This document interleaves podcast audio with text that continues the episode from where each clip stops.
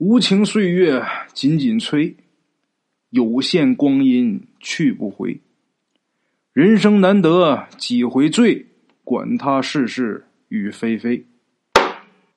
闲言少叙，书接前文。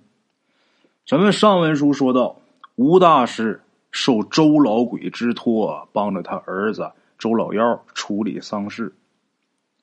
到了周老幺灵堂。吴大师一看周老幺这死相极惨，吴大师扒开周老幺的眼皮呀，一看这个眼睛啊，通红通红的，大喊一声：“不好，要出事儿！”咱们昨天是拍在这儿，哎，今天呢，咱们接着说。吴大师一看这眼睛啊，喊一声：“不好，要出事儿！”赶紧去找一只没配过种的公鸡，快！听了这话呀，陈氏心里边一紧，知道这事儿要不好。这周建国呀，在那站着没动，陈氏就赶忙拿胳膊就怼一下周建国。吴大师叫你呢。周建国这时候才好像意识到啊，呃呃呃，啥找啥？周建国刚才走神了，这吴大师啊，赶紧又非常严肃的又重复一遍。快去找一只没有配过种的童公鸡。这个公鸡呀，没配过种的，这叫童公鸡，也叫小公鸡儿。一般有上供的，什么大伙知道啊？愿意上这个通公鸡。哎，周建国一听这吴大师这么说，赶紧哦哦哦，答应一声，掉头就跑，出去找去。周建国刚走，吴大师就跟陈四儿说：“四儿，你快去厨房，拿一把菜刀。”这拿一个碟子，快！陈氏赶紧是离开灵堂，啊，出去之后啊，陈氏啊，赶紧是这个好好喘喘气，因为这灵堂里边一股血腥味儿，真不爱呼吸这屋里的空气啊。出来之后，这心里边如释重负，很轻松。跑到厨房那儿，也没找着碟子，拿一盘子，啊，急急忙忙的。又跑回灵堂，手里边提着这把菜刀啊，呃，进去之后就跟吴大师说：“这没有碟子，有盘子行吗？”吴大师说：“行，搁一边吧。”吴大师赶紧是把自己的包啊打开，从里边是拿出一个线轴，缠线的线轴啊，上面是缠了很多红线，哎，还拿出这么一个小盒，就像这个蛇油膏那个小盒子，还有一支毛笔。把这线轴啊拿过来之后，找着这个头啊，这个放开一些，这个线放出来点然后就把这线头啊拴哪儿了呢？吴大师走到这个周老幺两腿那个地方啊，就把这个腿上那湿漉漉的床单就给掀开了。陈四一看周老幺这腿呀，就被碾烂了。这肉啊，还有这个白色的这骨头茬啊，看得清清楚楚的。陈氏这心里有点受不住劲儿了，再一闻屋里这股血腥味儿，胃里一翻腾，捂着嘴就跑出去了，到外边哇哇就吐出来了。中午吃的这点饭啊，全吐了。旁边有来帮忙的这些村里人啊，他们周家这个家族里的人，一看陈氏这样就笑，就以为陈氏喝多了呢。还有这好心的给陈氏啊弄碗水，陈氏啊吐了之后漱漱口，然后又喝了点水压一压，这才好受点啊，陈氏在这缓着呢，周建国回来了，手里边拎着一只鸡。陈氏也是赶紧放下这个水碗，急忙呢跟周建国一起呀往灵堂里边走。重新回来之后啊，这血腥味儿啊。又是扑面而来，啊！陈氏呛的这个难受，好在刚才吐完了啊，这回忍住没吐。等陈氏他们进去之后啊，就看这吴大师啊，刚好把这床单给放下。这吴大师啊，把这菜刀拿起来，把这红线呐，先给放挺长，然后给割断了。这一头啊，系在这个周老幺两腿中间。绑哪儿的？你们自己合计。哎，这公鸡拿来之后，这吴大师呢，抓着这只鸡，大拇指、二拇指捏着这鸡冠子，然后剩下那三根手指头掐着这个鸡翅膀，这么的，这鸡这脖子就整个就露出来了。吴大师把这刀啊，在这个炕沿上杠了两下，直接这一刀就把这鸡啊脖子给抹了。这血立马就溅出来了。吴大师拿这盘子啊接了点然后就拿着这只公鸡围着周老幺啊转了三圈转完三圈之后啊，这吴大师就把这个线头另外一头捡起来绑在鸡爪子上。绑好之后，抬头一看头顶啊，找着一根房梁，他就把这只鸡呀顺着这个房梁啊，把这只鸡给扔到另外一间屋里了。他这屋啊，这个虽然说房间里边有这隔断墙，但是棚顶是通的。顺着这个梁啊，从上一扔，就等于从这隔断墙啊给扔到另外一个房间里了。这头这个红线这头，在这个周老幺两腿中间绑着呢。那头拴着鸡，给扔到另外一个房间了。把这鸡扔过去之后，这吴大师啊，就让周建国去把那屋门锁了。吩咐完周建国，这吴大师就把这像蛇油膏的那小盒就给打开了。这里边是什么东西呢？红色的粉末，朱砂。把这朱砂呀倒到这刚才接血的这个盘子里边，跟这鸡血一混着啊。然后吴大师把这杆笔抄起来了，毛笔。先拿这毛笔呀，在自己嘴里边啊，先用这个唾沫啊，先润了润。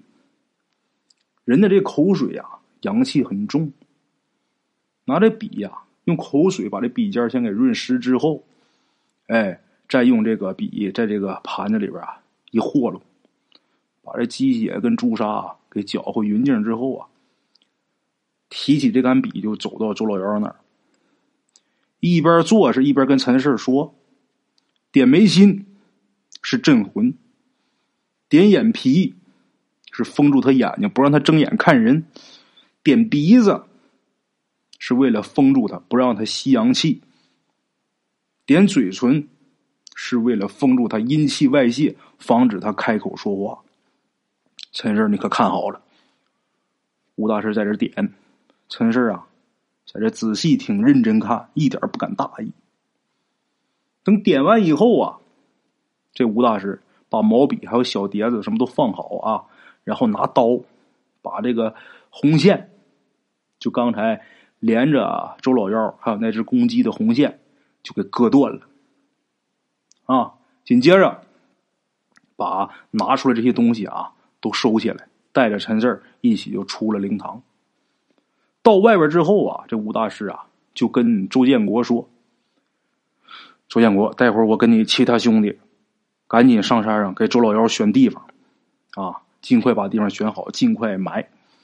你跟四儿，你俩留下来看着灵堂，啊，记着啊！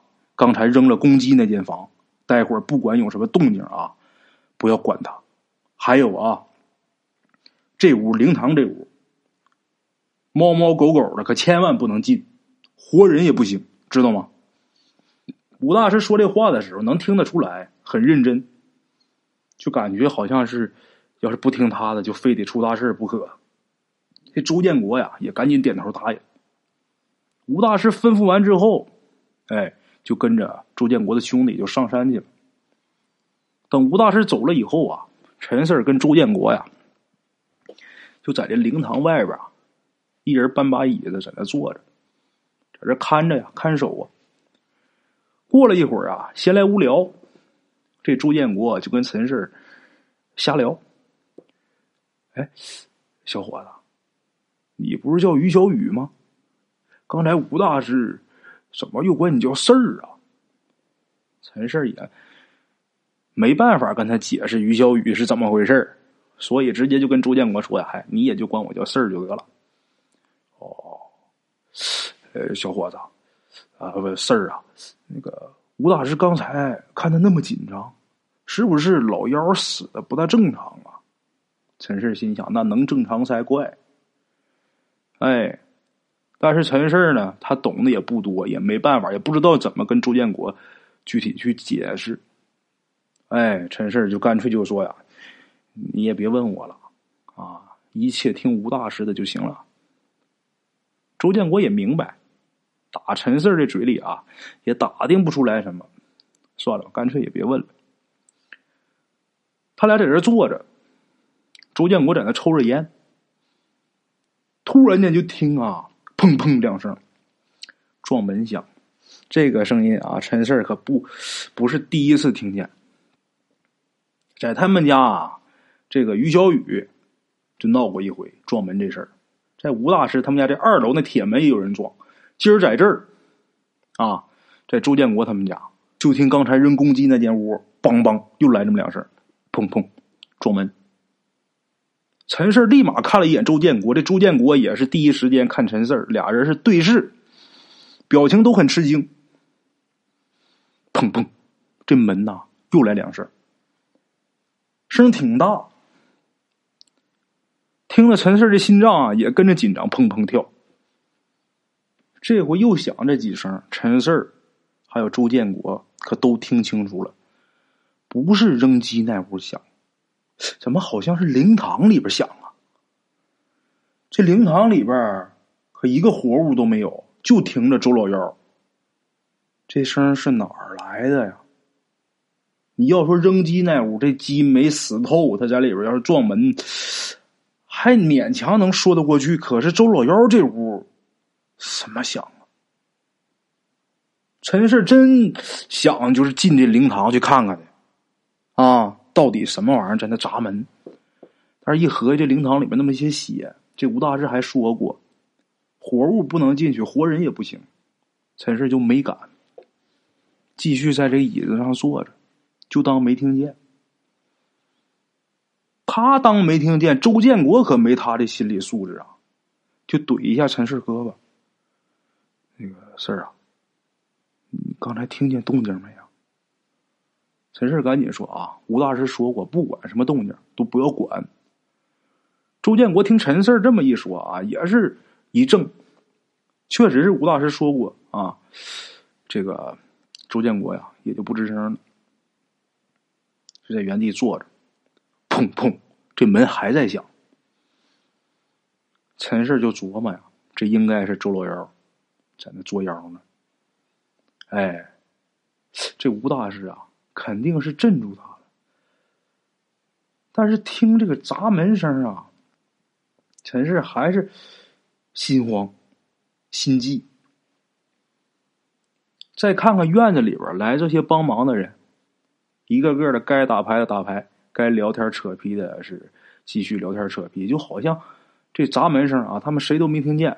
只有这陈氏跟周建国，其实也真是这声音是存在的，但是其他人心没在这上面，没注意。这人也多，乱哄哄的。他俩是属于高度紧张，而且在这守着，所以他俩听的是真真亮亮的，在这坐着。没多大一会儿啊，就有一个女的就来找周建国了。从他俩说话的方式来看呢，这女的呀。肯定是周建国媳妇儿啊！这大姐来之后啊，就说：“那个今天晚上，嗯，摆了多少多少桌啊？这个菜呀，呃，不够啊，还得去买。”周建国听他媳妇儿说这个啊，就看一眼灵堂，然后就跟他媳妇儿说：“你找老三去弄一下。”哎呀，老三陪吴大师上山看地方去了，老二呃买棺材。然后还得张罗着找人抬棺材的事儿，大伙儿都忙呢，就你在这闲坐着。你去吧，你不去谁去啊？我去啊，我是不去。到时候再买菜，再买好了坏了，钱再花多了少了的，哎呀，我可扛不了你嘟囔。听他媳妇这么说啊，周建国有点着急，想了一下，就跟陈四说：“四儿啊，那个，要不你先在这看着。”啊，我去忙活一下，放心啊，我很快我就回来。说完之后，这周建国也没给陈氏啊留机会跟他说话，直接是奔自己女人呐就过去了，俩人啊就忙去了，走的这速度还挺快，眨眼间啊就走出挺远了。陈氏看着这周建国走远了，他也没法追，他追了这门口没人了，他就自己在这椅子上坐着，一个人看着。砸门这声还响呢，俩人在跟一个人在着，完全可就不一样了。一个人在着可就紧张，俩人最起码他有一个有什么事的话，俩人有个商量啊。这一个人就有点懵，这一紧张就想上厕所。好在什么呢？憋了半天，能有半个小时左右，这周建国回来了。陈氏是赶紧跟他换班啊，自己去上个厕所去。陈氏上完厕所以后啊，从厕所出来就准备继续跟着周建国在这灵堂门口守着，但是不知道为什么，就从厕所出来的时候啊，忽然间呐，就觉得自己头皮一麻，就好像有阵风吹陈氏浑身都冰凉，哆嗦两下。这风来的呀挺快，去的也很快，很怪异。我不知道咱们大伙啊有没有这种就是经历，就比方说你在这儿扫着扫着地啊，突然间头皮就麻了，或者是干着其他事啊，瞬间浑身一麻。如果有这种情况的话啊，很有可能就是你身边有什么好朋友什么路过，哈，我就不在这儿吓唬大伙了啊。咱接着说，这陈四儿觉着突然间刮一阵风。吹得自己浑身发冷，头皮发麻。来的很快，这这股风啊，去的也很快。陈氏觉得有点怪异啊，没多想，回到这个灵堂门口。陈氏一看这个周建国在这坐着，就问周建国：“没有什么事儿吧？”周建国摇摇头：“没事啊，啊啊，没事就好。”陈氏接着跟周建国在这守着。等傍晚的时候啊。这吴大师去看坟地嘛，才回来。回来的时候，第一句话就问陈四下午我走这段时间没出什么岔子吧？”陈四一直在这守着呢，他很有自信，他说：“没问题，没出什么事啊。”这吴大师说：“好，没事就好。”吴大师回来都已经傍晚了，他刚回来，很快就开始这个摆晚饭了。陈四说：“这个菜吧，一般。”也就那样吧，说不上好，也说不上赖，啊，也不值得一提。等上一些这个凉菜以后啊，大伙儿就已经动筷了。这时候开始上热菜，上热菜，陈氏以为就得是鱼肉什么的呗，没成想这第一个热菜啊，有这么一个女的端了一碗豆腐脑过来，一大碗豆腐脑啊。有的一般办这个白事啊，愿意用这个豆腐脑，豆腐脑上面是打的卤子。等这女的端一碗豆腐脑过来啊，陈氏伸手就接，啊，一看这一碗豆腐脑啊，挺好，热乎的。把这海碗放下以后啊，陈氏就拿这个勺就要去蒯这豆腐脑。就在这时候啊，吴大师就拉了陈氏一把，不能吃，这是血豆腐。陈氏就没明白什么是血豆腐，倒是吃过血豆腐啊。说谁家杀猪啊、杀牛、杀羊的下来这些血，弄点水，放点材料，是不是蒸这个血豆腐？这不是这豆腐脑啊，这不是血豆腐。陈氏虽然知道吴大师说这血豆腐，跟他印象里的血豆腐它不是一个东西。哎，但是他可没明白这血豆腐到底是怎么个说法，怎么回事他一听这名一跟血字挂钩的，陈氏觉得这不正常。就把手就收回，就没吃。跟陈氏坐一桌的这些人呐，好像就没听见这吴大师说话。其中有两个男的呀，就拿勺也去蒯这个豆腐脑，白白嫩嫩的啊。看着这情况啊，这吴大师腾一下就站起来了，就拿手挡着这碗豆腐脑，就喊：“这是血豆腐，不能吃。”这俩准备吃这豆腐脑，这俩男的也傻了啊。旁边坐着的那些吃饭的也都一愣，都很蒙圈，也没明白这吴大师说什么。紧接着，这吴大师就把这个调门啊就提高了，冲着这个棚里边吃饭那些人呐就喊：“大家安静一下啊，不要吵！”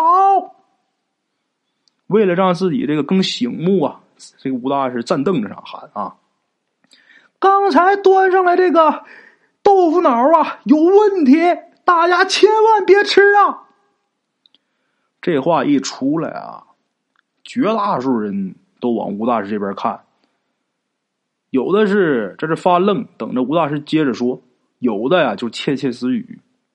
啊，陈氏虽然不知道这血豆腐到底怎么回事啊，但是陈氏也帮着吴大师喊啊：“大家先不要吵，安静点，听吴大师说话。”哎。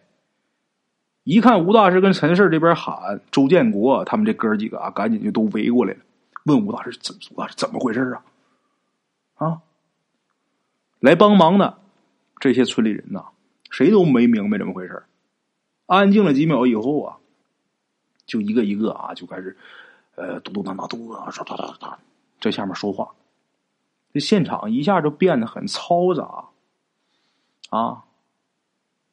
这时候。陈四赶紧跟周建国说：“你们这豆腐脑有……”陈四要说：“你们这豆腐脑有问题，你知道这个有问题？这问题俩人没出来呢，就听“咵嚓”一声。陈四扭头一看，这地上这个碗摔摔碎了啊！这豆腐脑还冒着热气，吴大师摔的。这碗往地上一摔，一碎的声挺大。现场啊，这来帮忙这些人呐，一下就安静了。趁这机会，吴大师就喊呐：“想活命的，都给我安静点儿！”陈氏一看吴大师这么生气呀，这周建国一看也吓坏了啊，赶紧哎，都安静点安静点听吴大师说话。来帮忙呢，有不少认识吴大师，也有不认识的，但是可都认识人主家周建国呀。主家发话了，其他人呢也就自然都安静。等现场啊彻底静下来之后啊，这吴大师才继续说：“刚才吃了豆腐脑的，全都站到我这边来；没有吃的，站到陈四那边去。”陈四一听这个话茬啊，咱说这个这个听话听音儿啊，是吧？一听吴大师这意思，陈氏马上就明白了。赶紧就跑到吴大师对面啊，然后喊：“没吃豆腐脑的，哎，都站我这边来，站我这边来。”之前咱们说过，这吴大师啊，在陈氏他们呢十里八乡的啊，还是比较有名气的。所以说，听到吴大师啊说这话，有好多知道吴大师有本事的啊，就开始行动了，或者是站到吴大师那边，或者站到陈四这边。但是也有一些不大乐意动的。啊！站在吴大师和陈四之间，就问吴大师：“这到底怎么回事啊？”这些人啊，还有问周建国的。周建国，你们这这弄的啥呀？这吃好好饭，干嘛给搅和成这样？咋的？你们哥几个是不是请不起席呀？瞎他妈弄，怎么不想让我们吃呗？周建国这会儿啊，就说话：“周山，你他妈少在这他妈放屁啊！”吴大师让大伙这么干，肯定有他道理。你要是不愿意跟着干啊，你赶紧滚蛋就得了，没人留你。这个叫周山的呀，这脾气可能也挺急啊，说走就走，嘴里边还嘟囔呢：“走就走。”他妈，咱老周家怎么出你们那几个抠货呀？啊，真他妈的丢脸！这叫周山呢，刚走几步，站在吴大师旁边有这么一个男的。哇的一声啊，弓着腰就吐了，而且这人吐出来这东西啊，一团血红色的，乱七八糟的，看着是挺血腥、挺恶心。这人这一吐啊，本来要走的这个周山啊，还有几个都要跟着周山走的，也吓一大跳，在那站着就不动弹了。估摸着啊，这个吐了这人，刚才肯定是跟周山他们一桌的。这时候，吴大师就喊呐：“吃了豆腐脑的人，赶紧的，快点抠嗓子吐出来！”这些人都吓坏了，啊，吃豆腐脑的，赶紧啊就开始用手抠自己这个嗓子眼儿催吐，这哇哇吐，这大碗吐出来这玩意儿全都是血红血红色的，啊，全是渣，也不知道这是什么东西啊，看着特别恶心，特别血腥。这些人呐，一边吐，这吴大师一边。跟这周建国说：“周建国，你们家有没有祠堂，或者是老祖宗的祖坟也行？”这周建国赶紧点头啊，说：“以前有祠堂，后来没了，但是坟有啊，坟在山上啊。”周建国，你马上到祖坟那儿啊，先给你们老祖宗上香磕头，请他保佑自己子孙，然后啊，抓二两坟头土，你带着秤去啊，记着啊，二两，别多也别少，听见没？快！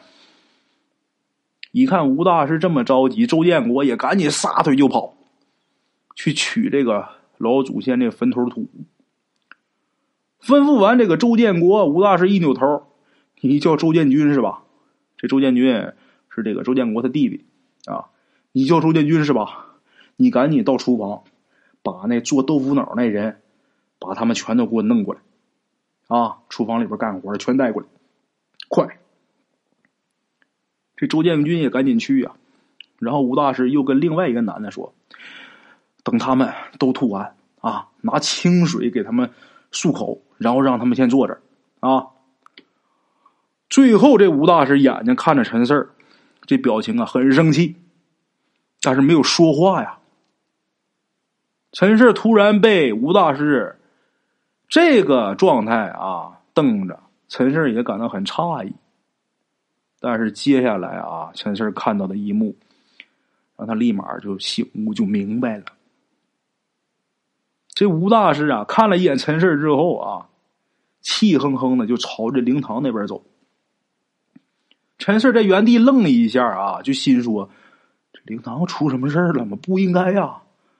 我跟周建国一直看着呢。”陈四没敢多想啊，赶紧是跟上去。刚进灵堂。就有一股很强烈的这个血腥味是扑鼻而来，就比下午他在这里边待的时候那个味儿啊要重，把陈氏呛的这胃里一翻，差点又吐啊！跟着吴大师后面一看啊，这周老幺下半身又在滴血，而且啊，这回这血流量啊，明显呐比之前呐。大，因为往下滴溜的呀，比之前快。那也就是说，比之前更严重啊。这事儿是很惊诧。陈氏心说：“这吴大师不是镇住他了吗？怎么这血还淌呢？”陈氏再一看周老幺这脸，妈的妈，我的姥姥，妈爷子，那些朱砂都哪去了？鸡血和的朱砂。吴大师拿唾沫润的笔点的那些红点儿怎么都没了呀？陈氏也吓得浑身一哆嗦，急忙就往周老幺那边啊走过去，仔细一看，周老幺这个脸色惨白呀，眉心、眼皮、鼻子还有嘴上这个朱砂红点全没了。陈氏赶紧看看吴大师，吴大师也眉头紧锁呀。啊！瞪着陈四啊，眼睛里满是怒火呀！陈四儿，你不是说没问题吗？这朱砂印儿呢？刚说完，就听这个周老幺这床底下啊，喵一声猫叫。陈氏跟吴大师同时听见的，同时蹲下，往周老幺这床板底下一看，周老幺这个。他停这个门板呢，下边趴着一只花狸猫，农村很常见这花狸呀。陈氏看见这只猫之后啊，浑身一紧，头皮都炸了。这猫哪来的呀？再看吴大师这表情更愤怒，牙咬的嘎嘎响，腮帮子都硬了。陈氏也吓坏，赶紧说：“啊，不，吴大师，我真不知道这猫哪来的。”我下午看着这灵堂门口的时候，真没有看见什么猫猫狗狗进来呀。吴大师这时候突然间就冲陈氏喊呐：“那他怎么进来的？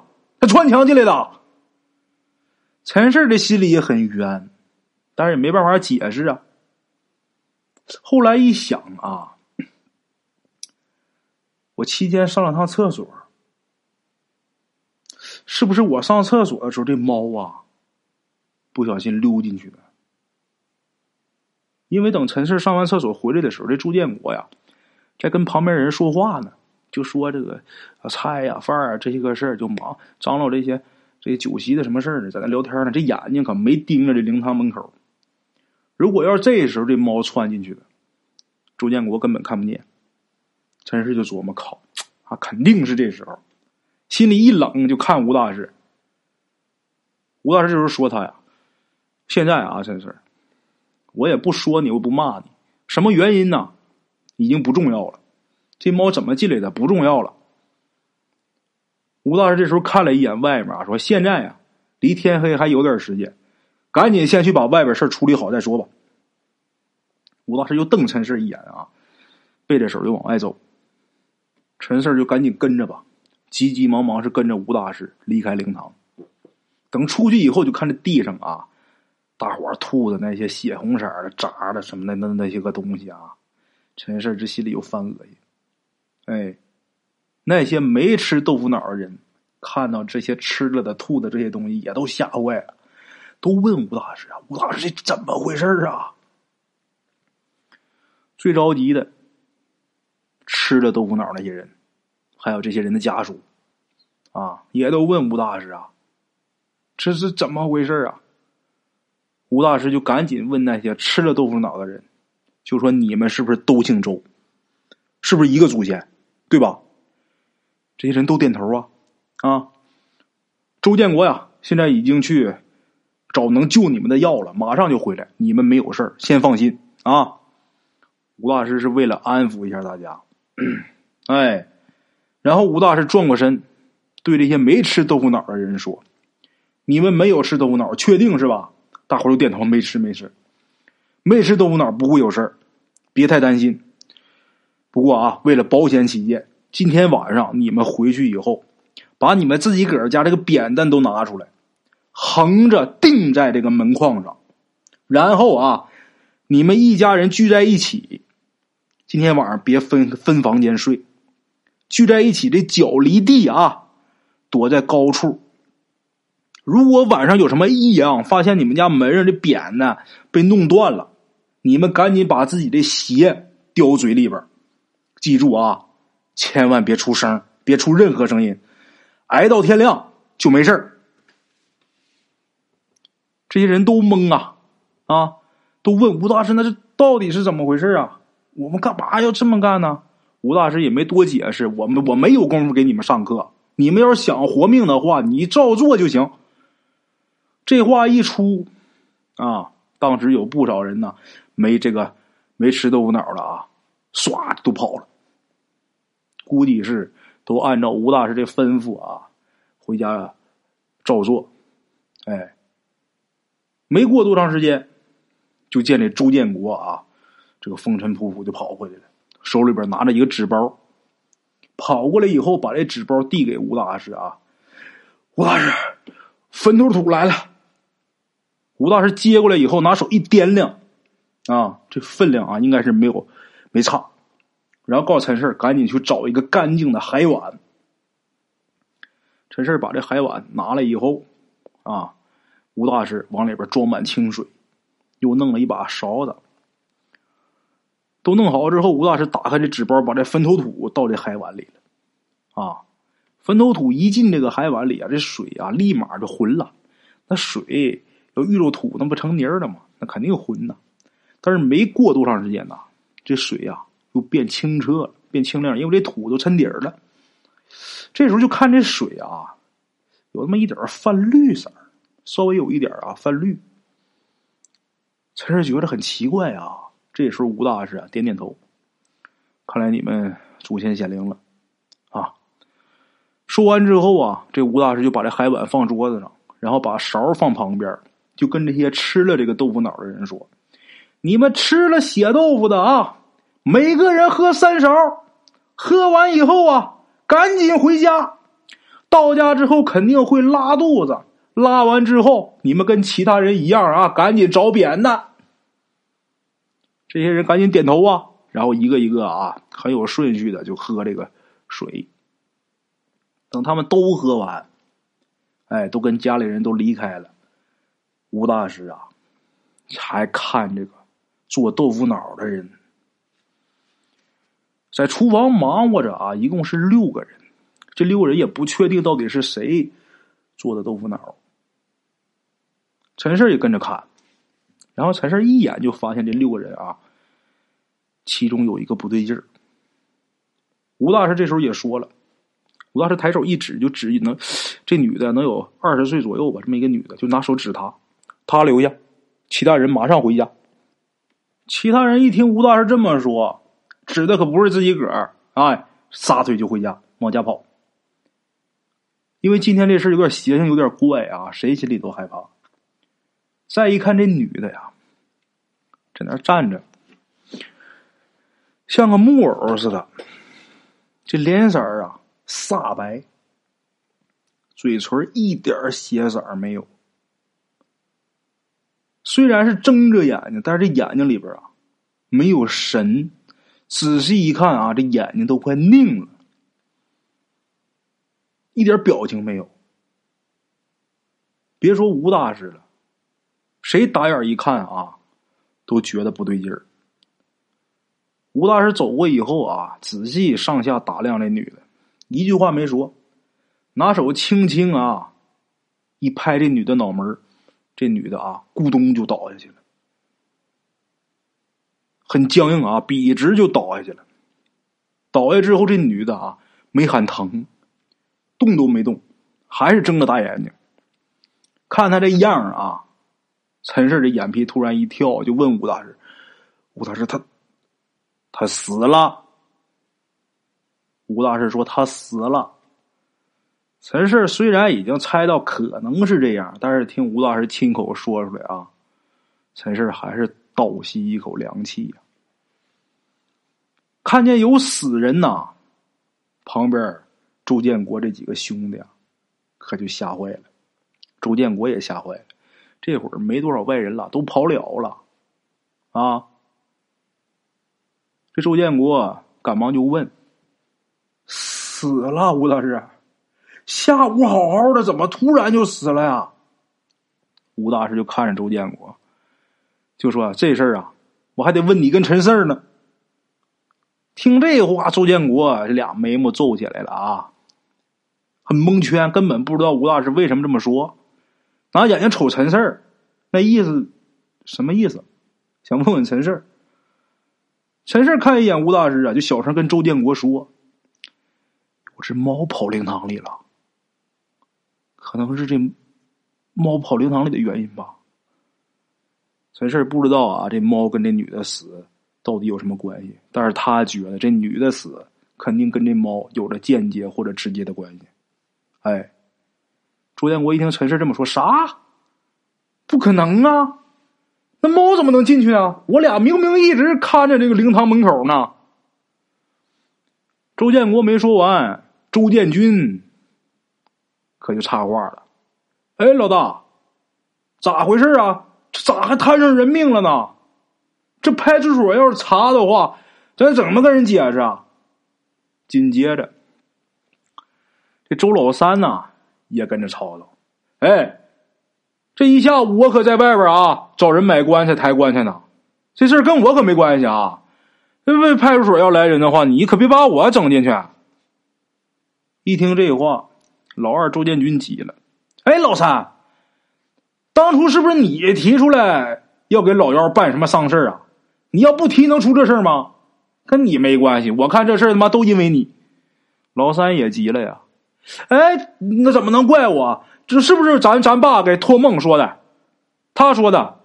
哎，这个老大啊，老大大哥，咱爸是不是也给你托梦了？是吧？这事儿是咱爸主意啊，那怎么能说是我因为我呢？这哥仨在这吵吵吵吵吵吵，啊！朱建国一听这俩兄弟在这记个，也来气，别吵了。朱建军跟老三啊，被朱建国这一喊吓一跳，没再言声。朱建国接着说：“都瞎吵吵啥？先不先喊喊？再说了，你们吵吵能解决啥问题？把嘴都给我闭上啊！听吴大师怎么说。”这朱建国怎么说是大哥呀？啊，很老成。他嘞把这事儿啊喊两声，也算是给压下去了。要不然这会儿非乱套不可。吴大师一看这哥仨都安静了，这才开口说话。本来心想你们吵吵你们，你什么时候吵完我什么时候说。吴大师这时候说呀：“现在呀，只是死了一个人，你们最好是把嘴都闭上，别再吵了啊！如果待会儿事情处理不好的话，先别说其他人，单说你们哥仨。”谁都跑不了。这仨人一听吴大师这么说，脸色都变了，眼睛瞪多大。顿了几秒钟之后啊，周建国先开口：“谁谁要害我们呢？”吴大师把脸儿转向灵堂那边。周老幺，啥？老幺？周建国一抬脸也看着灵堂，旁边这个周建军还有周家老三呢，脸色都吓得都煞白，都问吴大师：“这到底怎么回事啊？我们可是他亲兄弟啊！啊，我们都是亲哥哥，而且啊，我们现在是帮他操办后事呢，他不感谢我们就算了，咋还要害我们呢？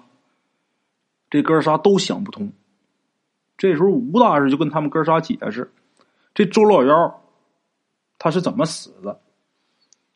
周建国老大，周建军老二，还有周家老三，你们哥仨虽说都是周老幺亲哥哥，但是这周老幺他是不是因为回来之后你们大伙没待见他，跟你们闹得很不愉快，才跑出去的？跑出去之后才被车给撞死？你说他能没有怨气吗？”他能不怨你们哥仨吗？他整天不学好，你们这整个村里的人啊，可都不待见他，都看他是个事儿，都烦他恨他。所以说，他对你们这村里整个这个家族啊，都有怨恨。像他这种的啊，有怨气的，他可不光说单门说想害谁，他都想害。他对你们哥仨的怨气比对旁人的还要大，所以我说，你们哥仨谁也跑不了。吴大师解释完之后啊，这哥仨都乱了。这周建国算是比较稳重的，这会儿也慌了。啊，人吴大师说这东西没毛病啊。吴大师紧接着又说啊，你们仨别乱，想活命的，接下来一切的事儿。都得听我的，你们哥仨有问题没？这哥仨那脑袋摇的跟拨浪鼓似的，没问题，没问题，没问题。啊，没问题就好。吴大师一看他们哥仨团结一致了，来吧，你们先别吵，咱再研究事儿。哎，这回你们没事了啊！吴大师蹲下来看这个死的这女的，就问：这女的跟周老幺有什么矛盾吗？吴大师说这话呀，就把这女的这手腕啊给拿起来了。一看她这手腕上啊有一道伤口，哎，这伤口呢是新伤口，这一看呢就是今天弄的。陈氏也蹲下来看，吴大师把这伤口扒开以后一看啊，这女的这血管、这动脉都被割断了。这时候周建国就说呀。呃，这女的呀，之前跟老幺相过亲，但是我听说她好像嫌老幺好吃懒做，所以呀，呃，就就就就没跟他好。之后这女的就跟另外一个男的，老幺挺喜欢她，知道这事以后啊，就尾随过这女的，结果被人家新找的这男的给打了一顿。吴大师听周建国说完，就跟大伙解释：照这么说，这周老幺对这女的怨气也挺大。周老幺啊，本来已经被吴大师给镇住了，但是这个猫啊进了周老幺的灵堂了。周老幺借着猫这灵气啊，跑出来了。跑出来之后啊，得找啊啊！这女人呢，本身她属阴。另外，周老幺对这女的怨恨也挺深，就这么的就上了这女的身，然后这女的自己就把自己的手腕给割了，把自己的血呀就给放到这豆腐脑里了，这豆腐脑就变成血豆腐了。陈氏听吴大师说，说吴大师啊，那这豆腐脑端上来的时候，不是血红色的呀？白白嫩嫩的呀！吴大师把头扭过来看着陈氏，就说呀：“这周老幺，他这个报复心呐极强，他真是个祸害呀！他要把全村人都杀了，他把大伙眼睛都给遮上了。他现在白天的时候，他没那么大能力，他控制不了你们思维，但是可能迷住你们眼。等大伙把这血豆腐一吃之后。”这女的被周老幺害死了，那怨气可挺大。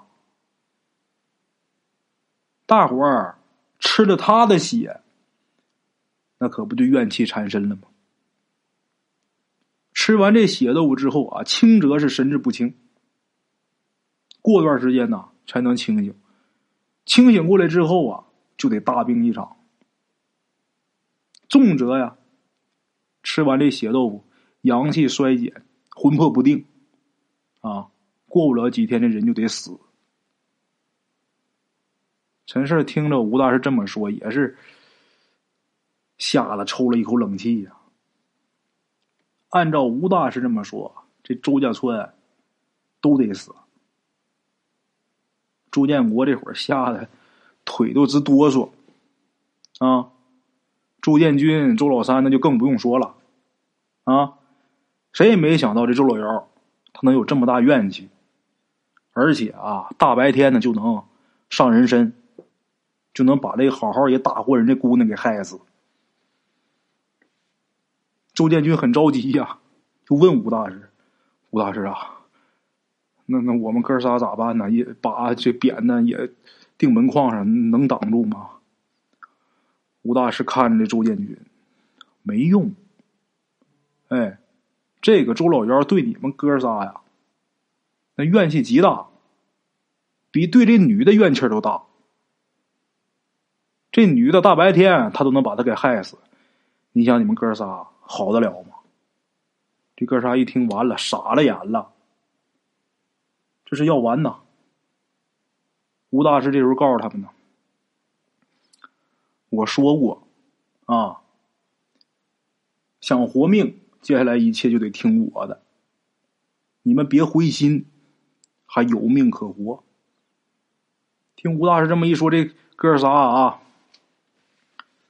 赶紧问吴大师：“那接下来怎么办？您就吩咐，我们哥仨就照做就得了。”吴大师说：“好，听我说啊，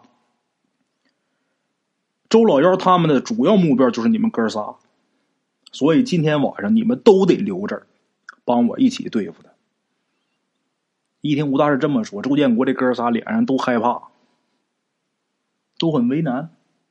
吴大师接着说：“不用为难啊，不用想着跑。我现在如果说让你们回家，这周老幺他可一样会去找你们。到时候死的可不止你们一个，你们家人可以都好不了。”吴大师一说完，这哥仨把头都低下了，准知道啊，躲是躲不了了。啊！吴大师吩咐完呐，把陈氏啊给拉到一边，就跟陈氏说：“今天晚上啊，有危险。你呀，跟于小雨上周建国家去，啊，你俩不用在这。这房子不是这老周的房子吗？周建国啊，他们哥仨都单独有自己的家嘛。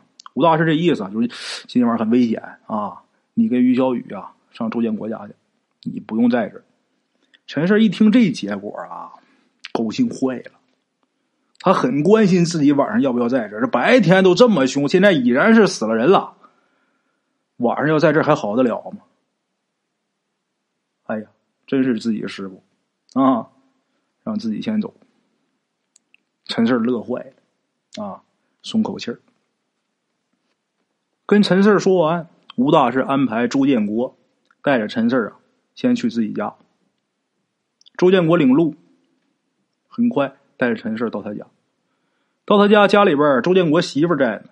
啊，周建国一介绍，啊，这我媳妇儿。陈四赶紧喊：“周嫂，周嫂。”告诉这个他媳妇说：“啊，这叫四儿，这是吴大师身边的徒弟。”啊，介绍完以后啊，周建国就跟周嫂啊，呃，上一边说了几句话，估摸着就是说啊，呃，他今天晚上要给周老幺守灵啊，这个呃事儿啊，暂时啊，在他们家先住一晚上什么的。说完以后啊，这朱建国给陈四啊单独安排了一间房子，然后就匆匆就走了。周嫂也知道，刚才这个血豆腐那事儿啊，啊，这个周嫂啊又下厨去做饭炒菜，因为知道刚才这个血豆腐弄的谁也没没吃几口啊，来的都是客呀，人客人来了。不能干坐着呀，是吧？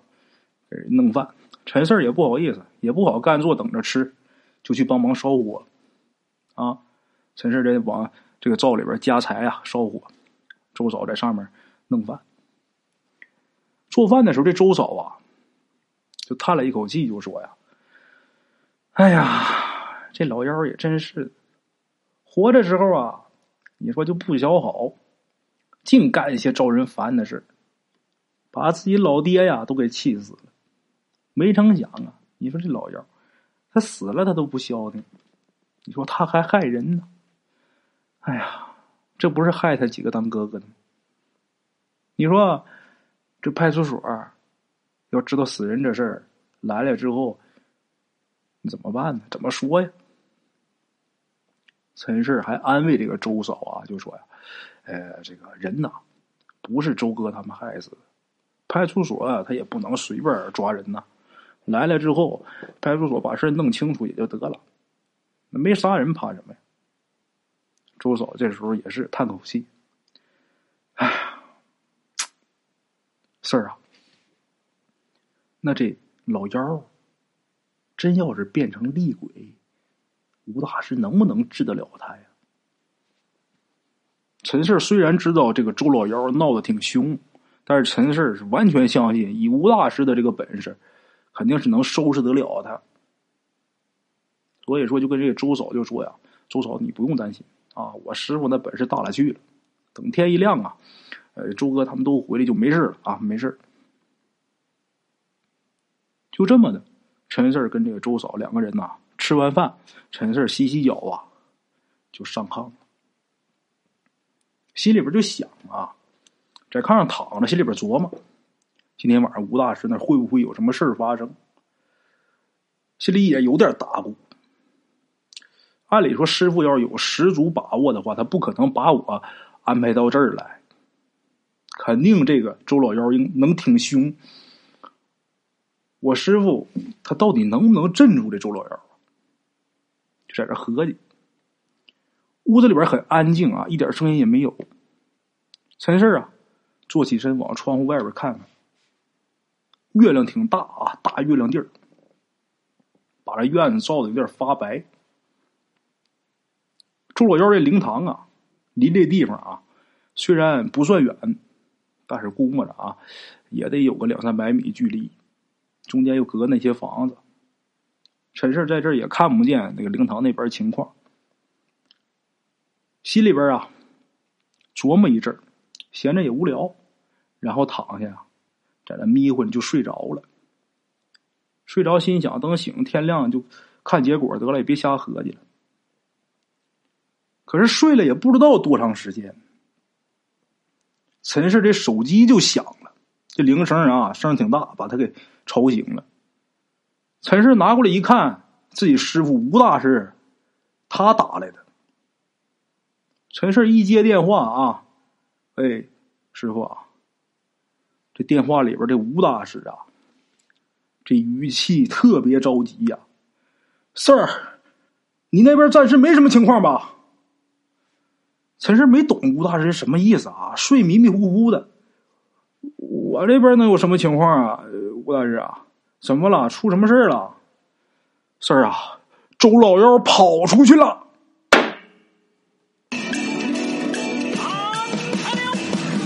茶楼，人影错落。用声音细说神鬼妖狐，用音频启迪人生。欢迎收听《大圣鬼话》。Hello，大家好，我是主播孙宇。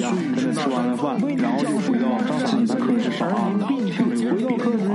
喜马拉雅、百度搜索“大圣鬼话”，跟孙宇、孙大圣一起探索另一个世界。那天山女子独守空城，也只是感谢鬼友们，感谢鬼友们，感谢鬼友们一路陪伴。大圣鬼话，见字如面。欲知后事如何，且听我下回分说。